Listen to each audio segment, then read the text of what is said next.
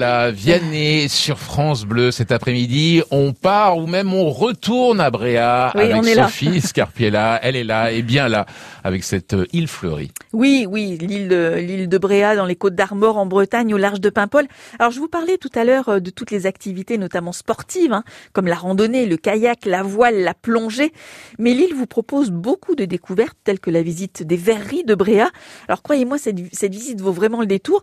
Dans da- l'atelier, c'est un petit peu comme à Biot, vous savez sur la Côte d'Azur, vous voyez travailler les maîtres verriers et les souffleurs de verre. Et les pièces fabriquées là se retrouvent souvent dans le monde entier, notamment dans des hôtels de luxe, et ce depuis plus de 20 ans. Attention tout de même, si vous voulez visiter les verreries, elles sont souvent fermées le week-end.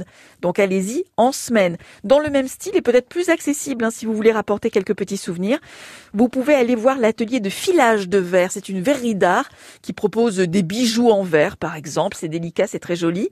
Un moulin pas tout à fait comme les autres, vous attend sur l'île de Bréa, le moulin à marée du Birlot. Est-ce que vous l'avez vu, vous, déjà? Euh, non, je suis pas si Non. bien à côté. Qu'est-ce qu'on qu'est-ce qu'on y fait? Alors, en fait, il existe depuis 1632. Autrefois, c'était un moulin normal, on va dire, et peu à peu, il a été transformé en moulin qui fonctionne en fonction de la marée, c'est-à-dire seulement 6 heures par jour.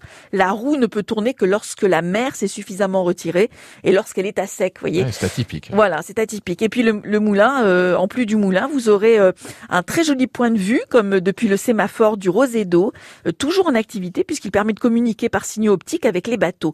Autre point de vue qui vaut le détour, depuis la chapelle de Quéranroux, chapelle en pierre de style néo-gothique, et vous conclurez votre balade par le phare du Pan. Le panorama sur la côte sauvage est sublime. Le phare se trouve tout au nord de l'île.